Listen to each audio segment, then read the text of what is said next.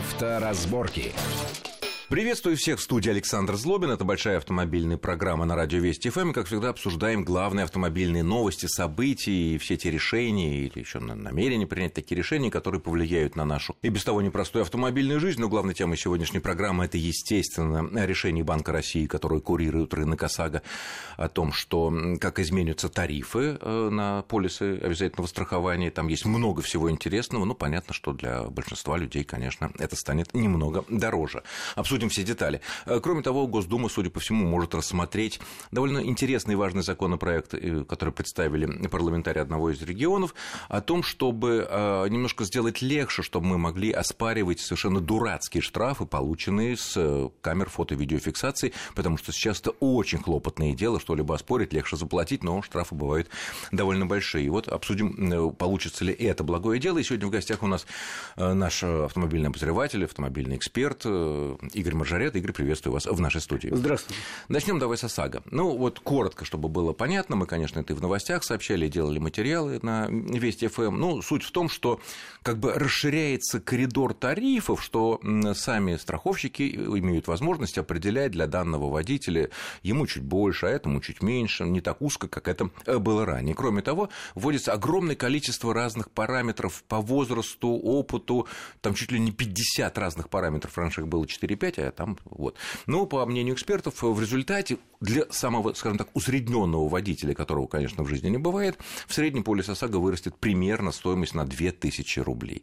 Для остальных кого-то больше вырастет, кому-то даже, может быть, станет и меньше, чем нынче. Ну, не особо в это верится. А, твой взгляд на эту ситуацию?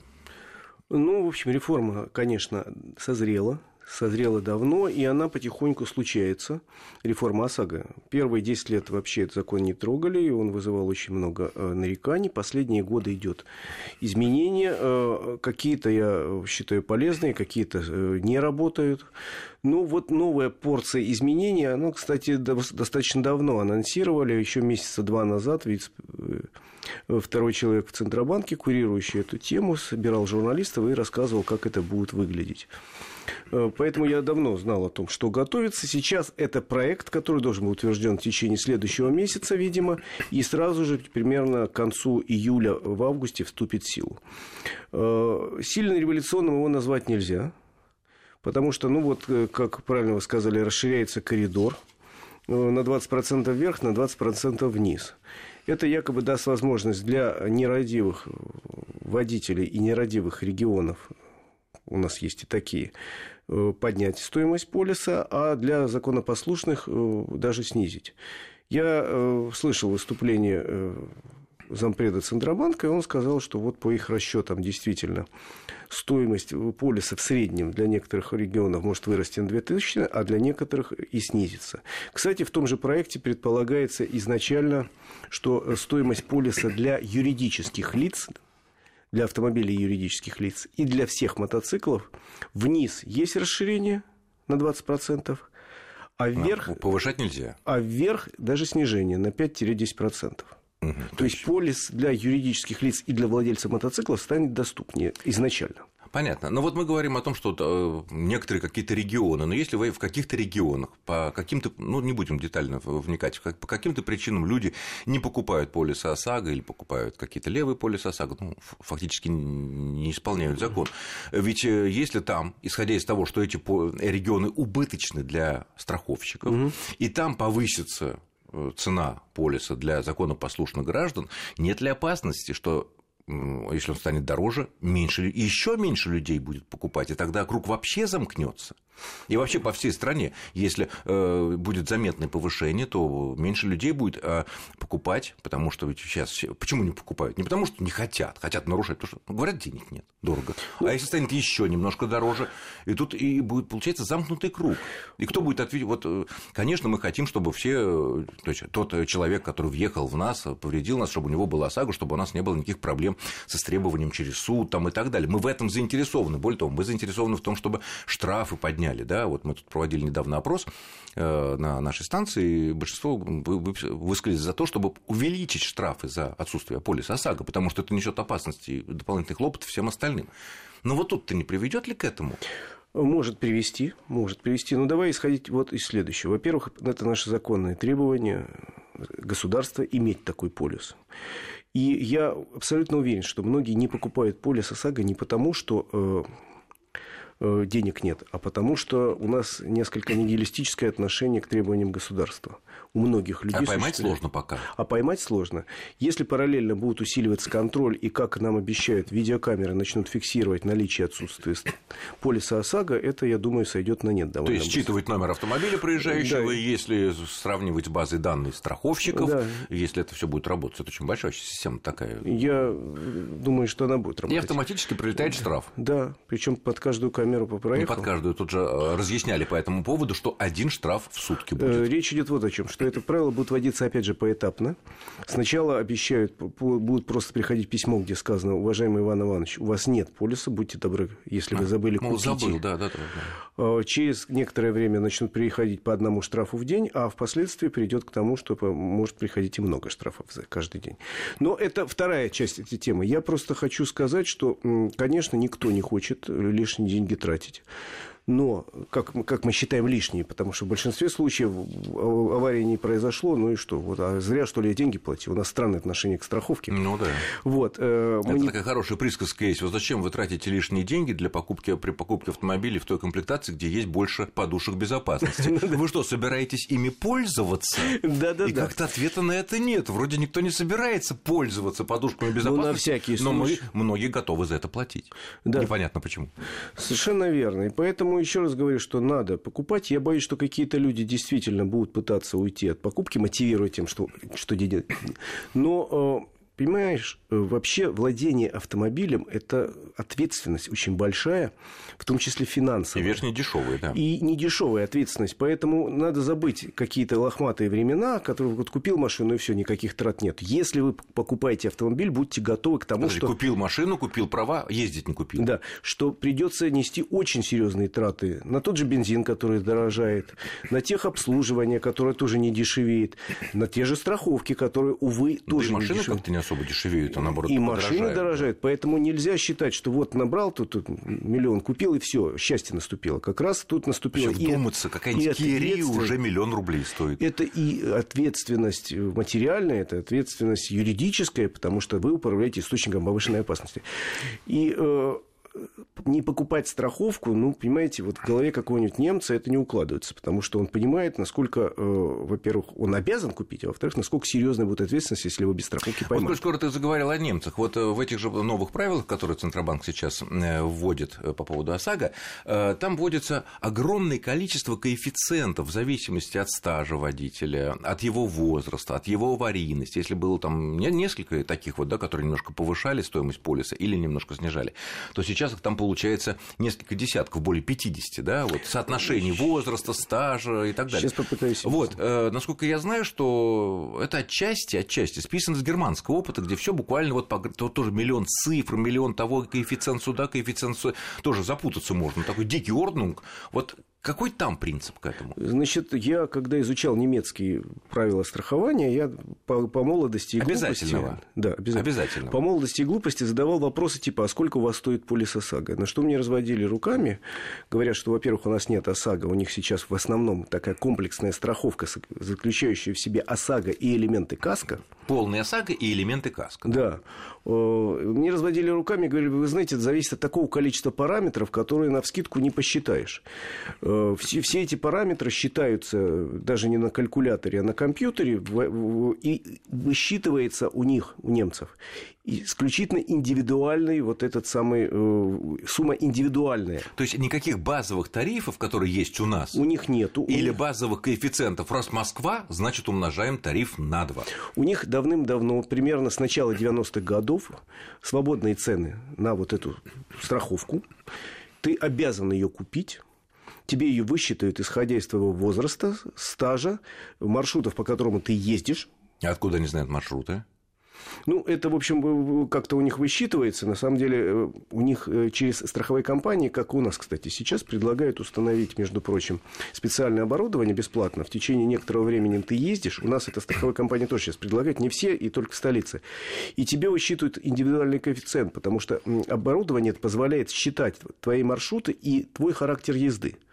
И как часто ты нарушаешь? Как часто ты нарушаешь, как резко ты водишь или плавно, там, как резко ты тормозишь, как ты совершаешь маневры, это все учитывается. А в Германии тоже ставят такое по желанию, да? Да, конечно, и тебе высчитают индивидуальный тариф.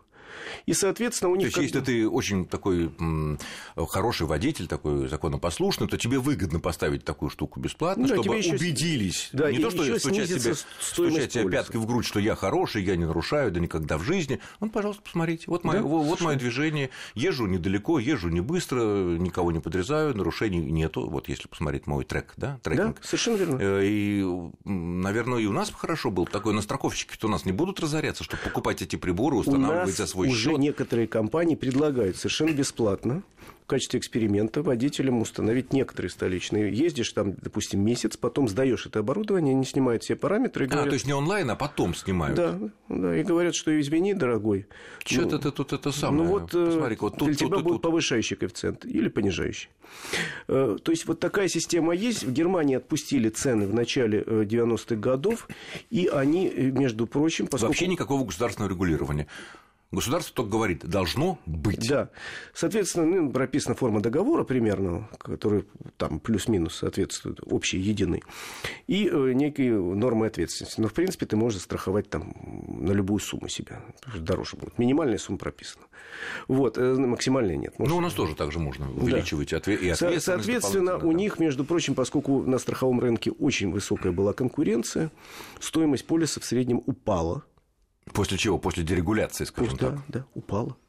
Потом она несколько выросла, и, как они говорят, я разбирался это с ним, а, они могут назвать среднюю стоимость полиса, там, условно говоря, в 2010 году, 2015, 2017, но она от года к году меняется в связи с тем, что существуют колебания э, валюты, существуют многие другие вещи, колебания аварийности несколько сказываются в разных регионах. Она варьируется на сегодняшний день между э, суммой где-то ну, в районе 300 евро годовая сумма. Но это полная сага, которая ответственность там большая, там под миллион евро, кажется. Да, да? и да, вот. И, то есть миллион евро погасит, если, mm-hmm. не дай бог, кто-то кого-то да. задавил насмерть, да.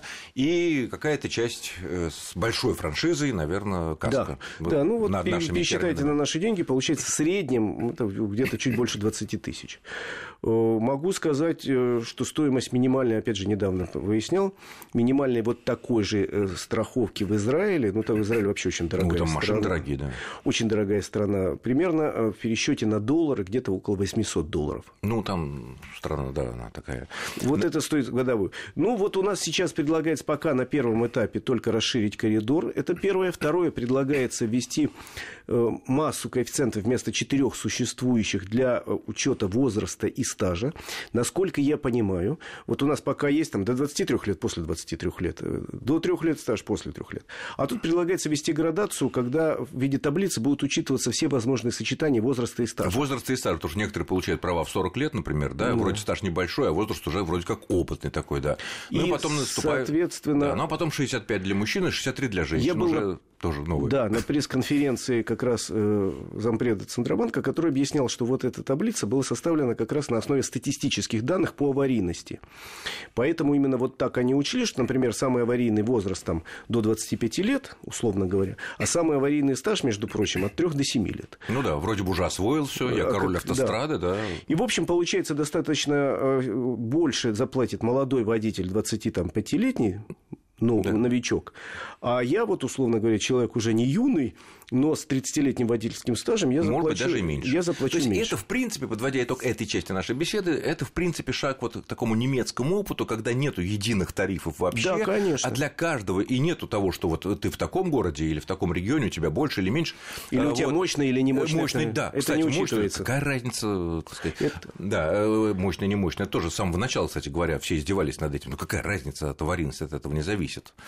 А, тормоза у всех примерно одинаковые. Так вот, э, индивидуально. Вот твой возраст, вот твой опыт, вот твоя машина, вот твоя страховая история, да. вот, вот твое, так сказать... Ну, вот, между прочим, в будущем каком-то отдаленном будет учитываться и количество штрафов, которые ты получаешь в течение года. Естественно, потому что это говорит о том, что ты нарушаешь. Да. Пусть там немного, не нагло, но нарушаешь все таки пусть даже ты оплачиваешь, да? Вот. И абсолютно индивидуально. Мы вернемся буквально через пару минут, не отключайтесь. Авторазборки. Авторазборки. Итак, мы продолжаем нашу большую автомобильную программу. В студии Александр Злобин и Игорь Маржарета. Итак, обсудили э, изменение стоимости полиса ОСАГО, вообще самого принципа ценообразования этих э, полисов, и пришли к выводу, будет вариант примерно как в Германии, рано или поздно никаких конкретных, так сказать, вот такой город, вот такая машина, такая мощность, все зависит индивидуально от каждого из нас. Наш возраст, наша аварийность, наша кредитная история – там, я не знаю, сколько у нас нарушений было, будет учитываться вот это все, и поэтому из сочетания этого огромного количества компонентов будет складываться финальная цена нашего полиса. Да, индивидуальный тариф. Да, наверное, это хорошо. Каждый отвечает за себя, а не то, что в Москве кто-то там гоняет, какие-то люди, а из этого э, такие абсолютно хорошие, нормальные, законопослушные москвичи должны платить повышенный вдвое тариф. Безусловно. Глупость. Хорошо, следующая тема. Э, всем известно, сколько кто только не издевался, мы, естественно, тоже не исключение, когда приходили абсолютно дурацкие штрафы с камер фото-видеофиксации. Это мы знаем, ну, самый, наверное, яркий случай можно напомнить, это когда «Газель» едет со скоростью 253 км в час. Обычный «Газель», не какой-то там турбореактивный, обычный «Газель» 253 км в час. Пришел э, штраф. Пришел штраф машине, которая ехала на эвакуаторе, ее номер камера схватила, эвакуатор сам нарушил, но эвакуатор номер не схватили, а камера схватила номер машины, которая просто катилась на эвакуаторе, что называется, перевозилась, да, пришел штраф. Ну и самое, конечно, яркое – это тень от машины, которая пересекла э, полосу, отделяющую полосу, выделенную для автобусного движения, для общественного транспорта. Вот, ну, вот тень так легла, так получилось, что тень оказалась ярче самой машины, но номер почему-то с машины считался, пришел штраф. И как сложно все это дело оспорить. Это просто невозможно. Это надо куда-то ходить, что-то писать. Э, просто дикость. И вот тут вот э, депутаты, ну, в частности, из Вологодской области, э, они внесли в Государственную Думу предложение сделать это дело все таки проще, чтобы можно было человек без специальных заявлений, хождения самого человека, если э, проверяющие, там, контролирующие органы в той же ГИБДД, в полиции видят, что это какой-то маразм, да, они сами, сами отменяют. Сейчас это вот невозможно без вмешательства прокуратуры, например. Э, да, ну тут немножко сложнее история, потому что поводом для такого обращения и создания законопроекта послужил нехороший случай именно в Вологодской области, когда камера, которая была установлена неправильно, высылала штрафы э, за якобы существующие нарушения. И выдала она таких штрафов больше 10 тысяч. Часть этих водителей обратились, пытались опротестовать и опротестовали. Камеру потом заменили а часть водителей не обратилась. И, соответственно, у нас просто есть такая практика.